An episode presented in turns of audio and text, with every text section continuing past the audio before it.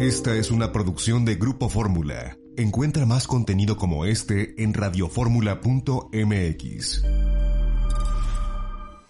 Lo que dijo el presidente, y cito al presidente, lo que queremos es que la migración no sea forzosa. Nosotros queremos que sea opcional y desde luego legal, completamente legal. Que siga un acuerdo, ordenar el flujo migratorio, legalizarlo tanto para los que ya están allá, que trabajan honradamente, viven en Estados Unidos, contribuyen al desarrollo de esa gran nación, como los que por necesidad tienen que ir a Estados Unidos. Añadió que la mano de obra es igual de importante que el capital o que la actividad de una empresa. Entonces, si queremos enfrentar la crisis económica, tenemos que producir. La inflación puede originarse circunstancialmente por la pandemia, por la guerra, pero lo estructural tiene que ver con la falta de producción. ¿Por qué negar que hace falta fuerza de trabajo, que hacen falta trabajadores en Estados Unidos? Bien, aparentemente en este asunto el presidente Meco tiene razón. Hace unos meses en businessinsider.com se publicaron 13 razones por las que en Estados Unidos están faltando trabajadores. Este artículo de diciembre del año pasado entre estas 13 causas señala que un grupo de personas que podría ayudar a aliviar la escasez de mano de obra en industrias como la construcción podrían ser los inmigrantes. De acuerdo al economista jefe para las Américas de la consultora Natixis, dijo, la inmigración a los Estados Unidos se ha desacelerado y está exacerbando el problema de la escasez de mano de obra.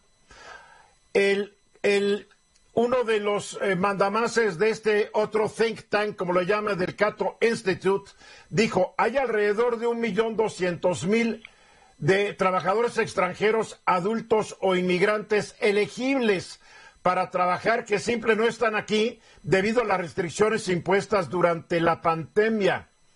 De acuerdo al artículo de Insider, solamente entre 2000 2016 y 2020 no llegaron 2.100 millones de lo que podrían haber sido trabajadores en Estados Unidos debido a las políticas restrictivas de Donald Trump. Ahora, estos millones de inmigrantes podrían cubrir un porcentaje importante de los trabajos que se están ofreciendo en el vecino país.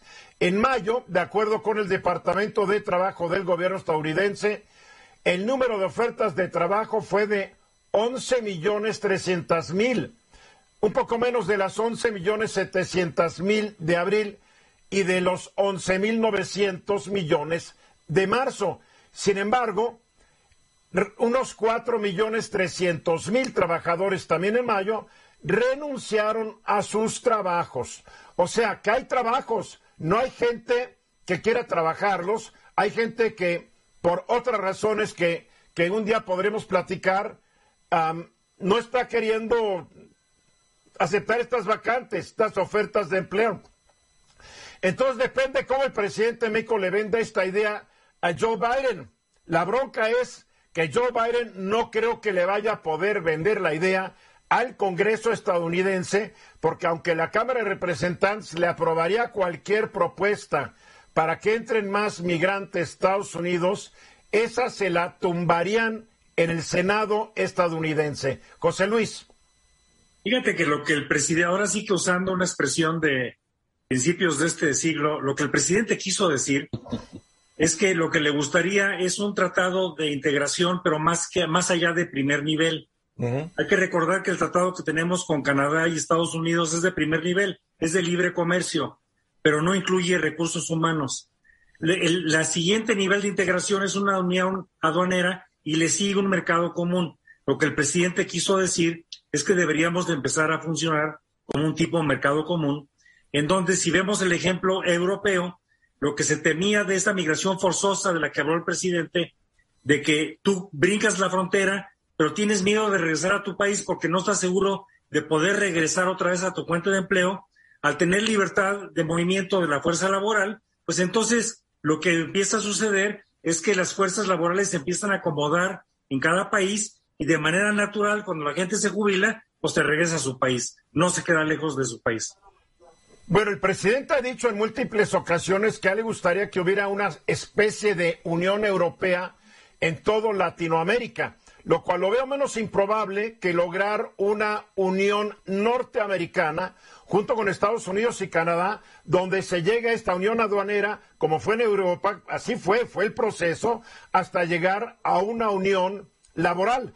El problema es que en Estados Unidos, pues por el momento no están dadas las circunstancias. ¿Quién sabe si para el próximo sexenio o para el sexenio que siga el siguiente sexenio o al que siga el siguiente del siguiente sexenio? Porque todo depende siempre de hacia dónde está soplando el viento político. No hay que olvidar que en 2016 el tema migratorio no era un tema político, pero Donald Trump lo convirtió en eso y no se ha acabado. Guillermo. Dos, dos puntos de vista. Sí, claro, tiene razón el presidente de México, pero también tiene razón el presidente de Estados Unidos cuando se queja o le señala la falta, la falta de certeza jurídica para las inversiones norteamericanas. Bueno, ahorita, estamos hablando de la mano de obra. Bueno, pero es que es una estira y afloja, Eduardo. En todo caso, lo dijiste muy claramente. Lo que manda aquí es la elección intermedia en Estados Unidos entre demócratas y republicanos, que tiene otra particularidad y que evidentemente el tema migratorio es parte de la agenda central. Y ah, mi reflexión es, esto es una estira ya floja, lo decíamos la semana pasada. López Obrador tiene que entender que si no le ayuda a Biden en la elección, no va a conseguir absolutamente nada más allá de los problemas migratorios. Oye, mi querido Guillermo, Biden está más allá de la ayuda. O sea, sus índices de aceptación están en los 38, 39, en algunos llega al 40%. Para efectos prácticos, si hoy fuera la elección, la perdería Joe Biden a menos de que ocurra algo milagroso ahí en el horizonte, porque su presencia ha caracterizado por muchas fallas, algunos aciertos, pero no le perdonan la salida de Afganistán, no le perdonan que no hayan sabido manejar bien la inflación, aunque no es culpa totalmente de él, pero Belita tiene el entierro. O sea, no es un presidente que podamos garantizar que México se le deba jugar con él, capaz de que pronto veamos de, de nuevo al chifladito del pelito revuelto. Ah, no me refiero a, Ben Johnson, sino a, Donald Trump en la Casa Blanca, que sería terrible y una pesadilla, ¿no? Dentro de dos años. Alejandro, tú no más te ríes, pero yo creo no dices nada. No, yo creo que es muy pertinente lo que dice Guillermo. Hay que entender y hay que tratar de vislumbrar cuál es la función de utilidad del presidente Biden. Y yo creo que aquí, hoy en la mañana, en la mañanera, ocurrió algo verdaderamente relevante. Tú te haces la pregunta, ¿cómo le vende el presidente esta Unión de América? Yo creo que eh, lo que dijo el presidente de que queremos que la migración no sea forzosa, nosotros queremos que sea opcional y desde luego legal, completamente legal, es muy relevante. Es el primer presidente que llega a la mesa diciendo, los mexicanos que cruzan la frontera de manera indocumentada y sin papeles para los estadounidenses significa un, acto ilegal. Y si llega con esta idea a sentarse a, negociar con Biden, ya lleva este, un gran trecho por este recorrido y un gran trecho ganado que ningún otro presidente ha hecho. Donde debe negociar es con el Congreso de Estados Unidos. El Congreso de Estados Unidos no ve con buenos ojos la, la, la, la, la, minoría republicana en la Cámara de Representantes y la casi mayoría en el Senado no lo ve con, con buenos ojos. O sea, eso deja a Joe Biden realmente tuerto, manco y cojo para estas ideas. José Luis. Lo que podríamos esperar es que regrese el presidente con algún logro parcial de 100 o 200 mil visas especiales. Hasta ahí, hasta ahí lo ves. O sea, visas especiales que implican entrada para cierto tiempo y regresarse al país. Empleo temporal, correcto. Ya sería un gane, ¿no? Ya sería un gane. Vamos a ver. Como siempre, me da muchísimo gusto darle la bienvenida al programa desde Washington, capital del imperio. Lila Abed. ¿Cómo estás, Lila? Eduardo, feliz de estar aquí el lunes. Qué bonita manera de empezar la semana. Mira, como la ves, esta semana te vamos a estar exprimiendo como un limón. Me encanta. Porque, el viaje de, de, si alguien puede hablar con certeza y con información de primera mano sobre el viaje del presidente de México a Washington, ya se fue hoy, ya llegará hará sus cosas. Mañana, en la mañana, se va a reunir con la vicepresidenta Kamala Harris. Después se va a reunir con el presidente Joe Biden. ¿Qué se dice, se comenta y se rumora ya en Washington sobre esta visita? Pues sí, Eduardo, este, esta visita llega, no estaba planeada, hay que empezar por ahí, ¿no? O sea, surge porque AMLO decidió boicotear la cumbre de las Américas y hasta cierto punto han habido críticas aquí en Washington de que, de que a pesar de que boicoteó la cumbre, se le extendió una invitación para venir a la Casa Blanca y reunirse con el presidente Biden. Pero creo que tiene un porqué y un fondo político.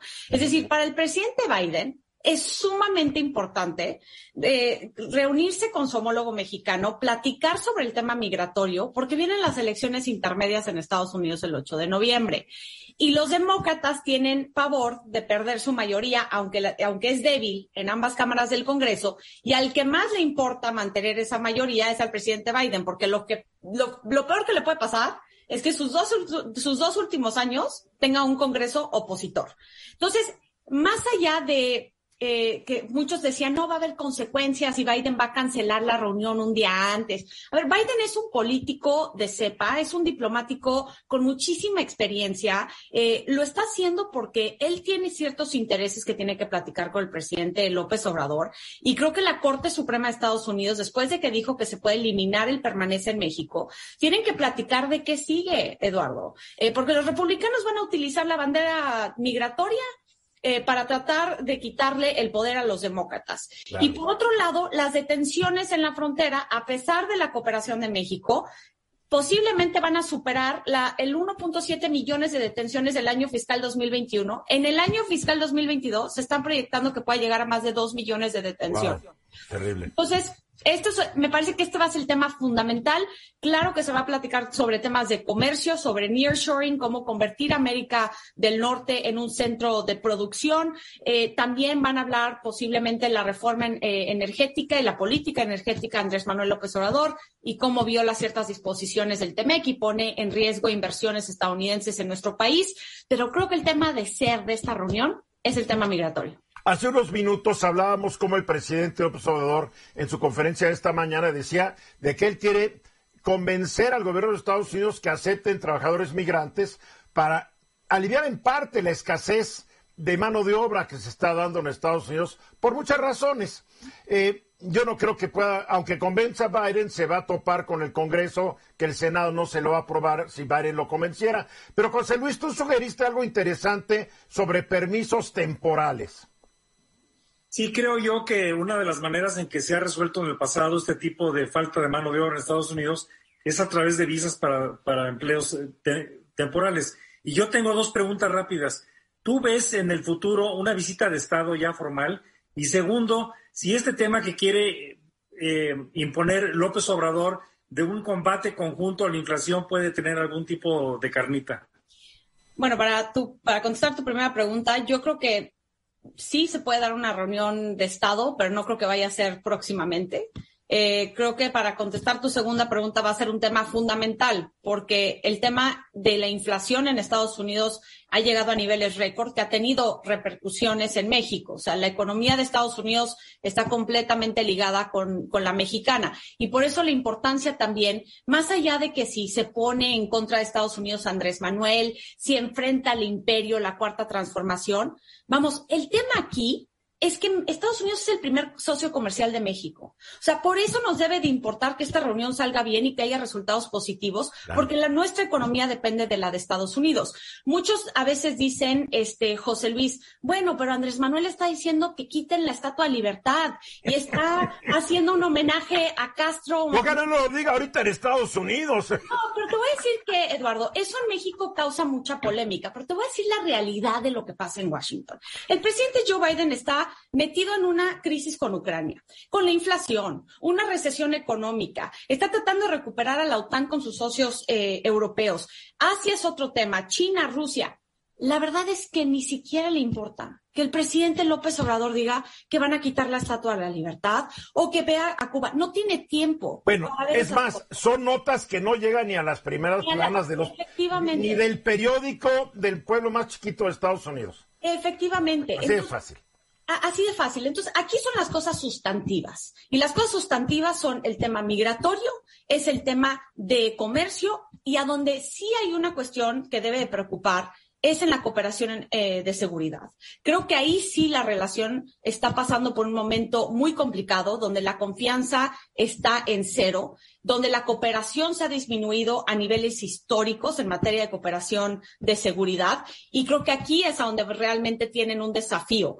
Pero para para Andrés Manuel López Obrador con sus visas que quiere pedirle al presidente Joe Biden, más allá del Congreso, esto recae también en el Departamento de Estado. Nada más que el Departamento de Estado trae un retraso enorme de visas temporales y ahorita no se va a resolver de manera inmediata. Son las visas de H2A, H2B, que son estas visas eh, para el sector de agricultura. Por eso también va el secretario de Zagarpa, ¿no? A esta a, esta, a esta visita. Pero son cuestiones internas burocráticas en Estados Unidos que se toma mucho tiempo en resolver.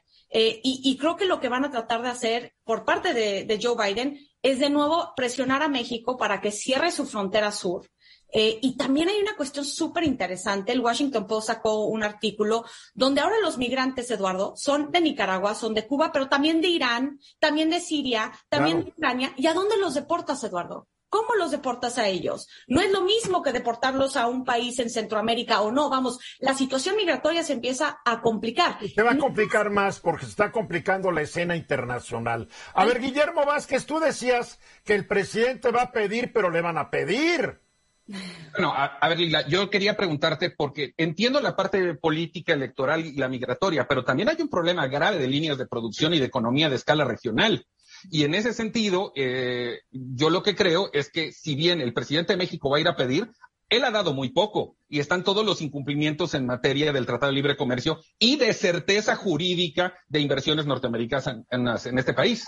No lo pudiste haber dicho mejor, Guillermo, y todo esto recae en el tema de nearshoring, ¿no? De hacer que América del Norte sea un centro de producción. Ahora, si México va a, tomar ventaja o va a tomar esta oportunidad, creo que va a ser muy complicado por lo que acabas de mencionar. Es muy fácil decir, sí, tenemos el TEMEC, pero el TEMEC lo tienes que respetar y se tiene que comprometer a lo, a lo que dice el texto. Y que, y que AMLO no puede decir que, está mal negociado porque lo negoció su equipo.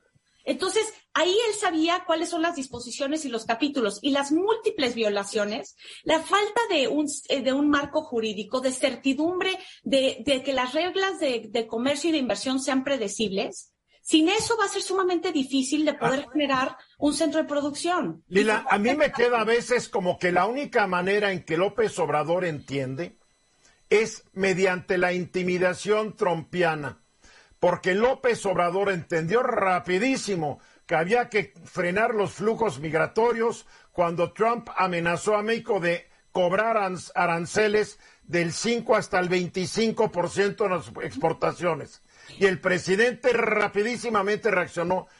¿Va a tener que recurrir a esa estrategia Joe Biden en privado o en público? Es que no sé, Eduardo, si era porque amenazó o porque tomaba medidas de mano dura o porque si Andrés Manuel López Obrador creía en la manera de gobernar de Trump. O sea, él se veía de cierta forma reflejado en Trump. O sea, él coincidía, a pesar de todas las, las cosas tan terribles que decía el expresidente de México, eh, Andrés Manuel López Obrador me parece son populistas los dos, me entiendo. Pero, pero qué rápido reaccionó con la amenaza trompiana. Sí, yo creo que el presidente Biden no va a recurrir a eso, más bien lo va a hacer por los mecanismos del TEMEC, lo va a hacer de una forma más diplomática, porque así opera la Casa Blanca. Eh, y creo que Joe Biden quiere tener a Andrés Manuel López Obrador más cerca que lejos. ¿Por qué? Porque le conviene porque le conviene, porque el mundo se está dividiendo en dos y México es un socio comercial sumamente importante para Estados Unidos. Eso, son, eso es lo que a mí me, parece que va a hacer el presidente Joe Biden. Sí le puede apretar, subir el tono en la relación bilateral, pero de formas diplomáticas y con mecanismos del TEMEC. Muy bien, Lila, diviértete esta tarde, pásala bien, no sufras. Y a ver si hablamos mañana después de la reunión. Feliz. En los últimos días, porque el gobierno de la República a través de su cuenta en Twitter dijo que la universidad, que la universidad, que la unidad eh, de investigación financiera, la UIF, inteligencia financiera, es que los nombres son más elegantes que los que a mí se me ocurren, la unidad de inteligencia financiera, estaba investigando a Enrique Peña Nieto. El problema es que subieron este tweet y después lo bajaron porque alguien en la presidencia regó el tepache. Porque el único que podría haber subido esto era a través de la cuenta de la UIF o de la Secretaría de Hacienda, de donde pertenece la UIF. Hoy el presidente dijo que era un error, que fue un error, dijo que Jesús Ramírez para nada, bueno, Jesús Ramírez es el jefe de quien difunde las cosas desde la presidencia, entonces si no es el culpable, bien que es el responsable, pero el hecho es que el presidente dijo, no, no, no, no, aquí no nos metemos con Peña Nieto, y estamos viendo que hay unas broncas peluznantes, el líder de los diputados morenistas eh, eh, eh, también está diciendo que lo están acusando ante la UIF. Yo hoy subió un video donde dijo que no se raja y que está demandando a los que lo acusan casi de, de haber nacido, casi los acusa. Entonces, oye, está muy complicado el ambiente, mi querido Guillermo. Bueno, pero para ponerlo en términos coloquiales, esto es lo que podríamos llamar un calambre.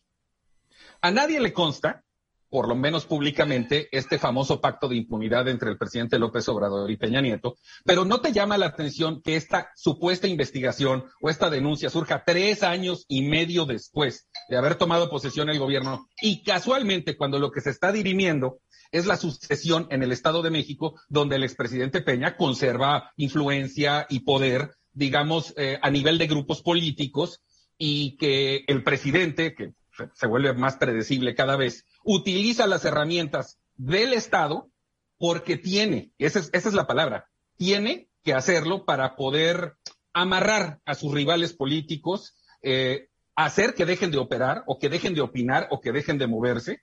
Y a pesar de que muchísima gente está festejando esta andanada en contra de Peña Nieto, pues con, con la pena del mundo les tengo que decir que yo creo que esta es una llamarada de petate más y no vamos a ver encarcelado a Enrique Peña Nieto, porque además, y en tiempos jurídicos, si esto se iniciara, se investigara, no va a dar tiempo a llegar a una conclusión cuando, cuando ya se decidan quiénes son los candidatos al gobierno del Estado de México. Y, y la otra reflexión que tiene que ver es que no es lo mismo negociar con el que viene que con el que se va.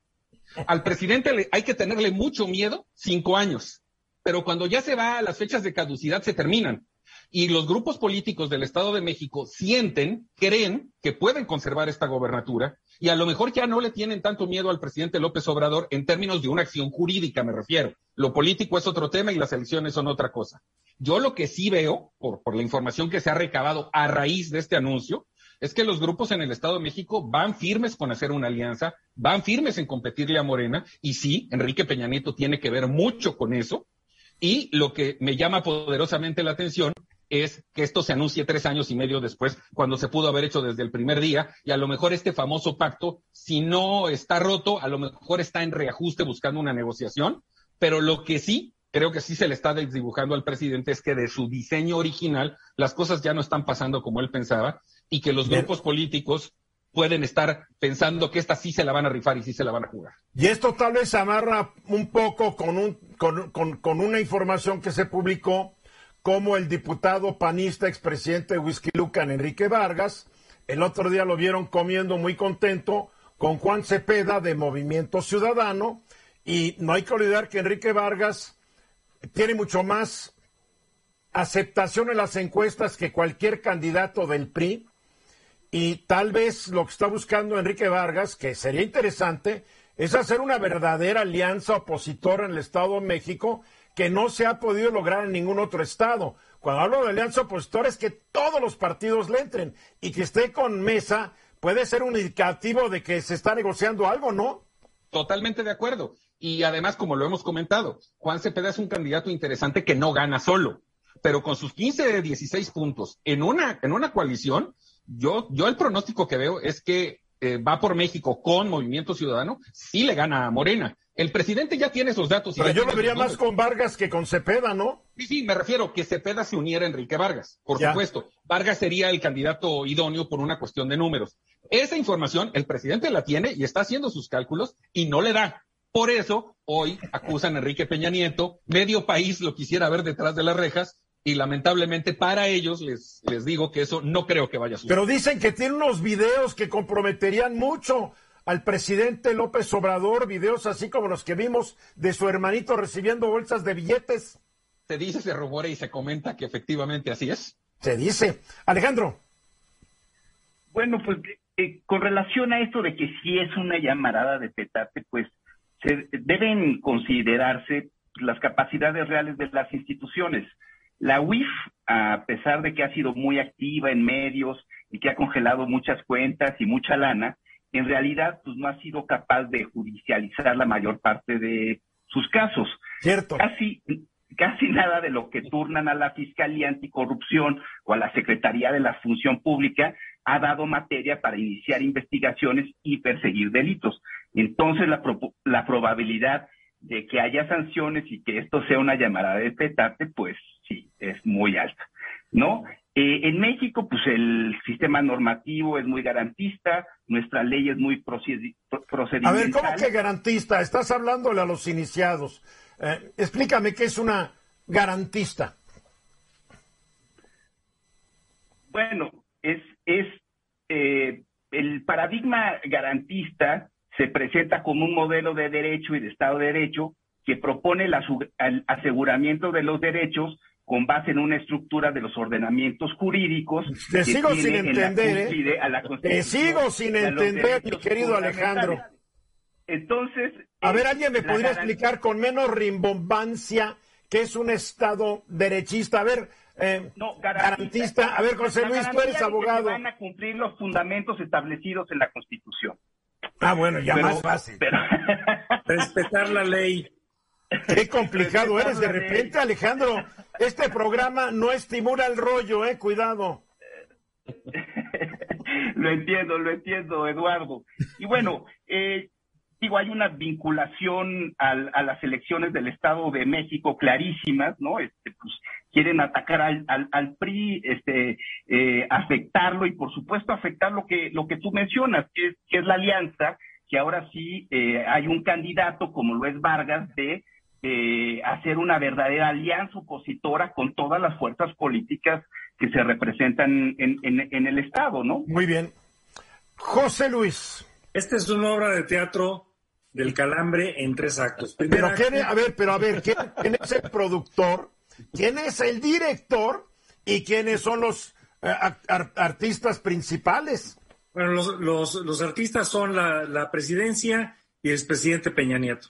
Primer acto, le preguntan al presidente si tiene investigaciones contra Peña Nieto, dice que no sabe, pero que Pablo Gómez se presentará al día, segundo, al día siguiente. Segundo acto, Pablo Gómez dice que el presidente ha recibido transferencias que son, para decirlo menos, sospechosas y que se ha hecho del conocimiento de la Fiscalía General de la República. Tercer acto, el día de hoy, el presidente de la República dice, pero no, yo siempre soy de los que dicen que hay que ver para adelante. Este es un calambre de calambres. Ahora, el presidente dice que en él no está la venganza, pero él está confundiendo. Lo que debe prevalecer no es la venganza, es la justicia y sobre todo la constitución. La constitución está por encima de cualquier emoción, predilección personal o capricho. Es lo que yo creo, ¿no?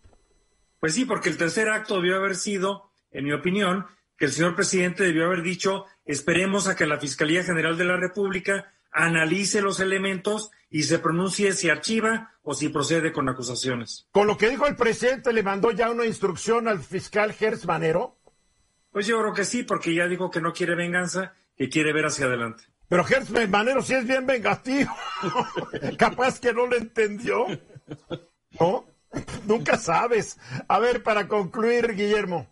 Nos faltó, aparte de la obra de teatro, un cuento que se llama Pedrito y el Lobo este, ya van varias amenazas, como bien decía Alejandro, no cumplidas o llamados a misa no cumplidos, en el cual, insisto, por el tiempo que falta, yo creo que los grupos políticos mexiquenses no le van a tener tanto miedo en este caso al presidente. En términos jurídicos, la elección es otro asunto. Bueno, aquí lo interesante sería ver si de repente sale otro video uno de estos días, ¿no? Yo lo que creo es que esto va a terminar en una negociación amable entre el expresidente y el presidente, que tiene que ver necesariamente con competir. No le van a entregar la plaza al presidente. Y no necesariamente tiene que ser amable, pero tiene que ser una negociación. Sí, eso sí. Porque se caen gordos, aceptémoslo. Regresamos.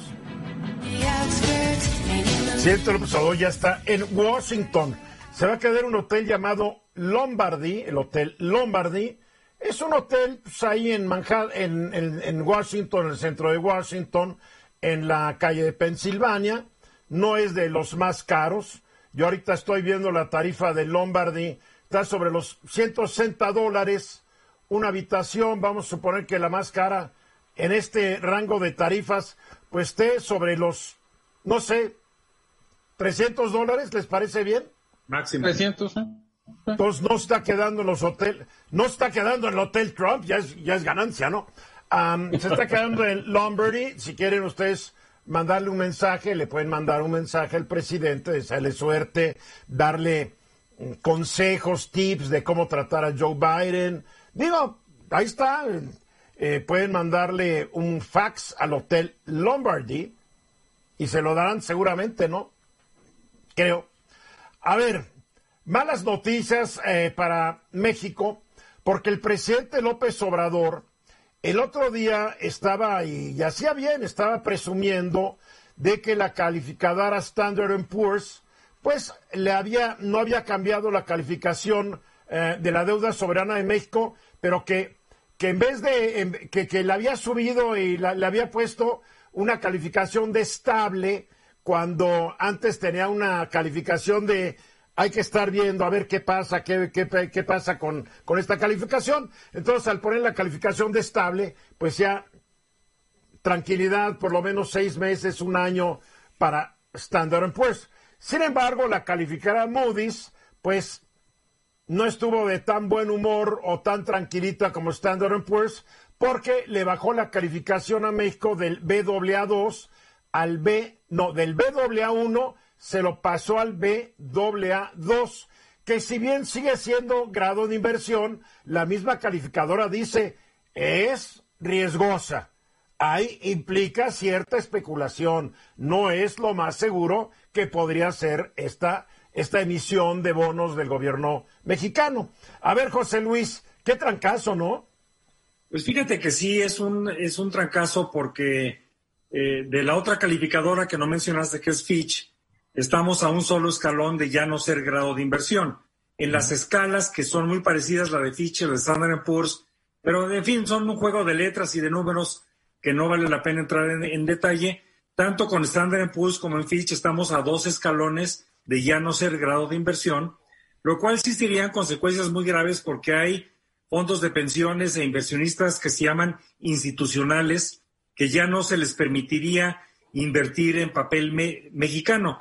Hay que recordar que lo, que lo que la calificación mide es la capacidad de un país para honrar sus obligaciones de emisiones de bonos en los mercados internacionales. Bueno, efectivamente, Moody's, que es el tema que escogí para hoy, Eduardo, eh, emite una nota sin desperdicio que creo que vale la pena para aquellos que les interese más el tema.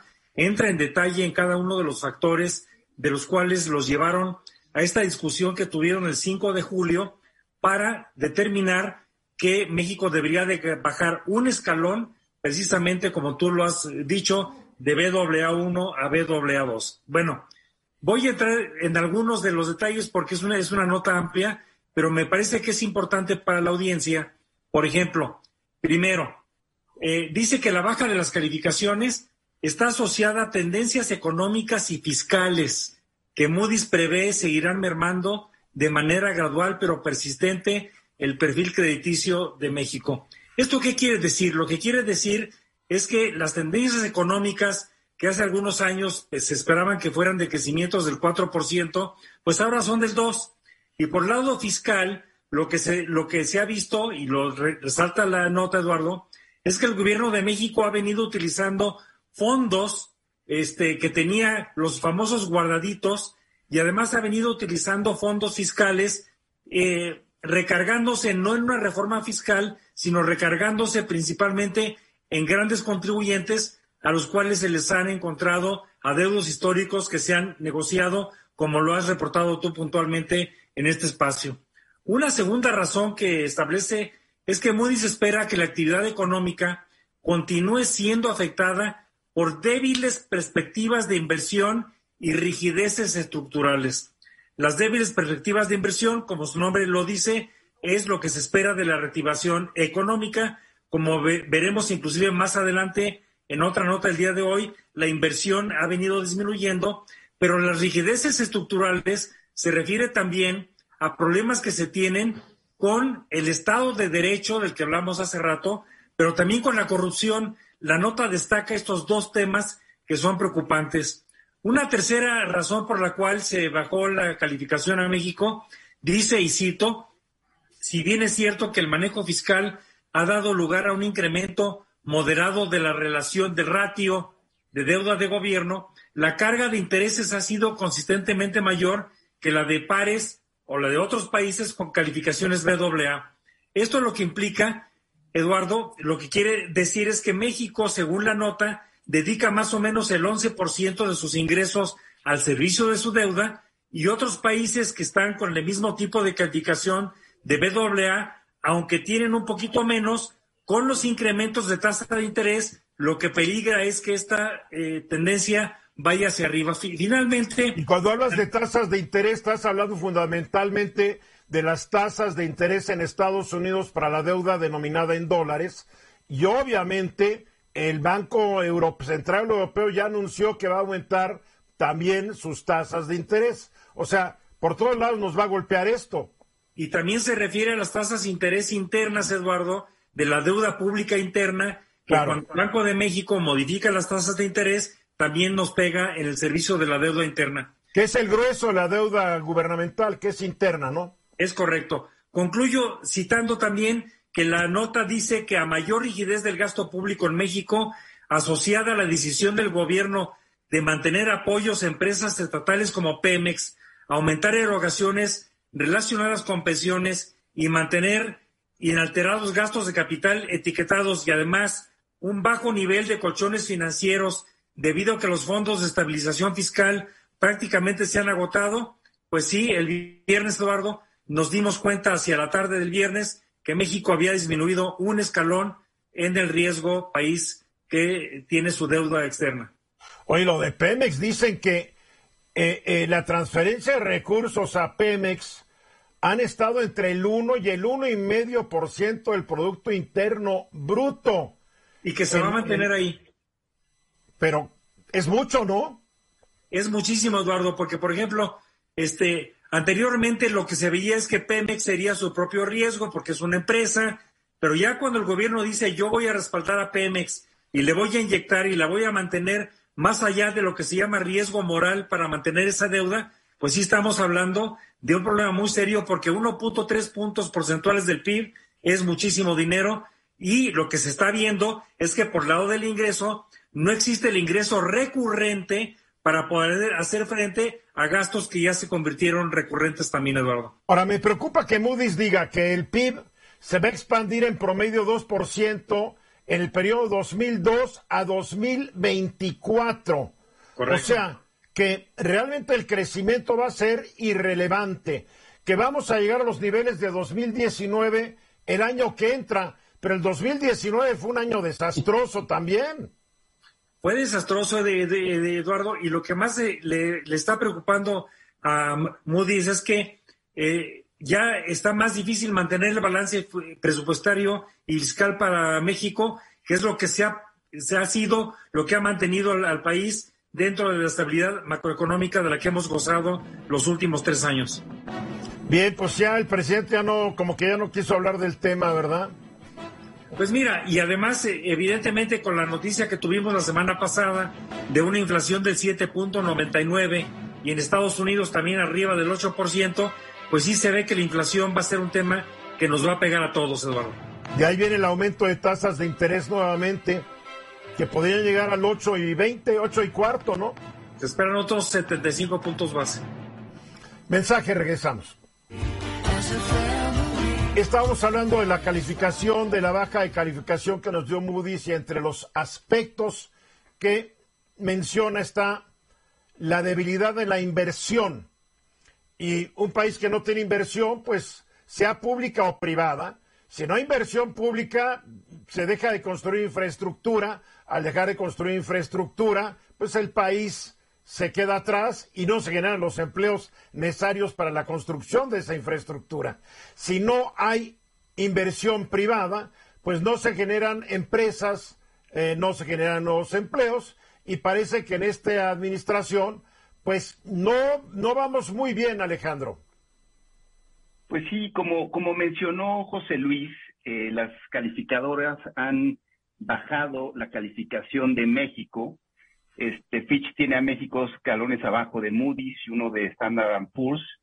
Y, y es bueno a uno de perder eh, el grado de inversión, ¿no? Y, como bien mencionas, pues esto se debe en gran medida a la baja inversión, tanto, tanto pública como privada, ¿no? Este, recientemente, pues se han eh, inaugurado con mucho eh, eh, relumbrón eh, la refinería de Dos Bocas y el aeropuerto Felipe Ángeles. Bueno, se inauguró la parte constructiva, así lo anunciaron. Las oficinas, las oficinas de Dos Bocas. No, también se inauguró parte de la obra, pero pues es una obra que todavía no está operando. Sí, claro, esto igual y fue pues con la intención de, de generar la idea de que hay una gran inversión en infraestructura, no en, en, en obra pública. Pero sin, sin embargo, pues, las cifras oficiales demuestran lo contrario, ¿no? Este, demuestran que ha habido un deterioro eh, en la infraestructura y en, en, en la inversión en infraestructura. ¿Cómo va? A ver, tú, tú, tú manejas mucho estos porcentajes. ¿Cómo están los porcentajes de tanto inversión pública como de inversión privada? Vamos a decir, comparándolo desde el sexenio de Ernesto Cedillo. Mira, por ejemplo, hay, datos muy interesantes. Con Ernesto Cedillo, la inversión pública en infraestructura fue del 2.7% del PIB.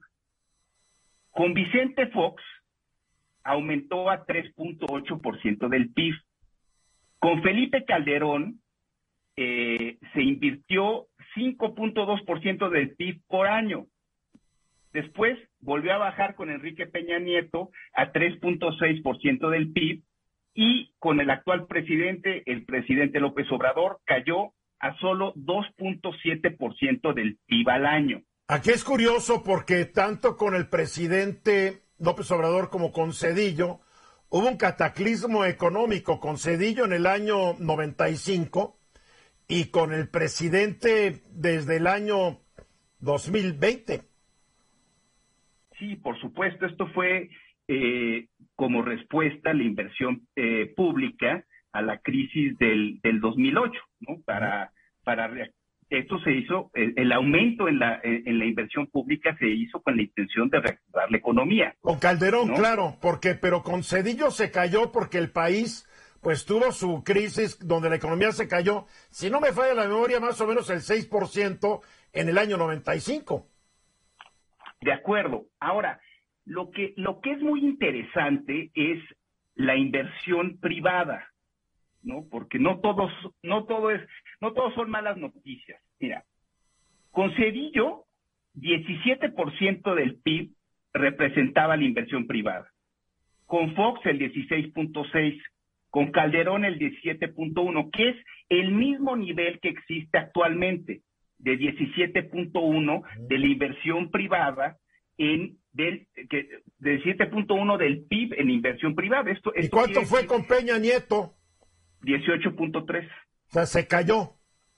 No, aumentó, es la más alta. No, de, se cayó ahorita en los... este sexenio. Sí, se cayó a 17. Ahora, no acaba el sexenio todavía. Tú estás comparando sexenios de seis años con un gobierno que lleva cuatro. Claro, de acuerdo, de acuerdo, pero hay, hay, hay, hay comparaciones, hay comparaciones interesantes. Por ejemplo, eh, podemos comparar en, en varios rubros, este, educación, salud, comunicaciones y transportes, lo que, lo, el, el, el, el, el grado de inversión de, de lo que se hizo el año pasado con relación a la inversión del 2011, ¿no? Este, cuando eh, Felipe Calderón era presidente de México. Por ejemplo, en el sector eléctrico, en el 2021, el año pasado, se invirtieron 42 mil millones en comparación con 55 mil millones que se invirtieron en el 2011. ¿no? Ahora, ¿cuántos sector... dólares son en uno y cuántos dólares son en otro? Porque también hay que tomar si son pesos constantes, no. Eh, digo, ya pasaron 11 años, yo no sé Yo me imagino que eran más los cincuenta y tantos millones, mucho más que los millones de ahorita, ¿no? Claro, esto es, esto es, esto es en términos reales, ¿no? Por ejemplo, en el sector de hidrocarburos se invirtió 270 mil, 277 mil millones en el 2021 versus 411 mil millones registrados en 2011. Y como tú dices, bueno, pues eran tiempos diferentes, eh, momentos distintos, eh, ¿no? E, e, el dólar. No, ya esos siempre son diferentes, pero a mí lo que me importa cuánta lana. Y por eso te preguntaba cuánto sería la inversión en dólares en cada una de estas administraciones, porque entonces ya tengo una constante, ¿no? Porque los pesos de hoy, pues no son los pesos del calderonato. Por supuesto. Y no es el mismo escenario, ya que esta inversión todavía mucho más mermada que en, en comparación con el 2011 fue previa a la reforma energética, ¿no? ¿Y cuánto se invirtió ya con la reforma energética en el sexenio de Peña Nieto? Ese dato no lo tengo, pero también en el, en el, en el, en el, en el sexenio de Peña Nieto disminuyó la inversión con relación a eh, la inversión que se dio durante eh, la gestión del presidente Calderón. Ya, ya. A ver, José Luis, tú manejas muchas estas ideas y tú, Guillermo, a ver, ¿qué interpretar de esto? Eh, porque a fin de cuentas esta es una comparación para decir vamos bien o vamos igual o vamos peor. Sí, Guillermo está comprobado y hay una estadística al respecto, y si no, que José Luis me corrija, que un país que no invierte más allá del 6% de, de su PIB no tiene forma de crecer y dividámoslo en infraestructura de servicios, por ejemplo, un hospital, contra infraestructura para el crecimiento, que es una carretera. Si aparte de estas cifras divides, digamos, a la mitad lo que son servicios, pues realmente es que la cifra se vuelve todavía más pobre y no estamos generando condiciones para el crecimiento más allá de lo que inviertan los privados. En todo pues caso, son... Estamos fritos porque entonces, de acuerdo a esto, desde el sexenio de Cedillo hasta este, nunca se ha llegado al 6%. Y, y, eso sin contar la parte que son servicios, hospitales y cosas que son directamente para la atención de la gente, que no entrarían como concepto para el desarrollo y si no, que me corrija José Luis. A ver, José Luis, corrígelo, porque él quiere que lo corrijas. No, mira, no hay nada que corregir. Lo que sí hay que complementar. El gasto público en, México, bueno, el, gasto público es una función del modelo de país que quiere cada constitución instrumentar. Y, en consecuencia, dependiendo de este mandato de modelo, pues es el tipo de recaudación que requieres. En México recaudamos menos del 22, 23 puntos del PIB en total. Y ya con la deuda ha habido años que podemos gastar 25 o 26 o 27 puntos del PIB. En los estados de estado de bienestar como los, europeos, el gasto público es en promedio arriba del 40% y algunos estados nación cercano al 60%. Pero también tiene una alta recaudación por la vía fiscal que llega al 45, 50 y tantos, ¿no? Por supuesto, y en el resto de América del Norte, si nos comparamos, por ejemplo, con Estados Unidos, ellos tienen gastos absolutos de alrededor del 30% del PIB y el caso de Canadá puede llegar al 34 o 35. Entonces, tiene razón Memo, en México no estamos ni, de, ni, ni muy cerca de lo que deberíamos estar gastando y creo yo también que con el modelo de país que establece la Constitución, un modelo que establece gratuidad de la educación, que establece representación o concurso de las naciones, que establece este, un poder judicial eh, que debe dar una justicia pronta y, expedita, un legislativo, en fin, el modelo de, país que tenemos es un mayor gasto público y no lo estamos logrando. Pero, pero la pregunta es, ¿por qué no está logrando? A ver, 2.7 con Cedillo, 2.7 con López Obrador, 3.8 con Fox, 5.2 con Calderón, 3.6 del PIB con Peña Nieto. No llegan al 6, mi querido Alejandro. ¿Por qué? ¿No quieren cobrar más impuestos? Aquí hay un problema grave. Bueno, sí, sí, por supuesto que, hay, que hay un problema grave. Eh, para contribuir a lo que, a lo que dice eh, José Luis, pues la meta que se ha establecido para que exista crecimiento económico es que la suma de la inversión pública y privada debe de ser del 24% del PIB. Como tú bien mencionas, en todas las administraciones desde Cedillo, pues eh, nos hemos quedado cortos eh, para llegar a, que conjuntamente los privados y, la inversión pública sea del 24%. Entonces, eh, por eso es que no ha habido crecimiento y el crecimiento en los en las en los últimos lustros ha sido ha sido muy bajo. Raquítico. Bien, pues así estamos y tenemos una economía donde el 60% de los que trabajan están en la informalidad, ¿no? ¿Cómo les cobras impuestos? O sea, tenemos un problema grave que no hay gobierno haya podido resolver. Mensajes.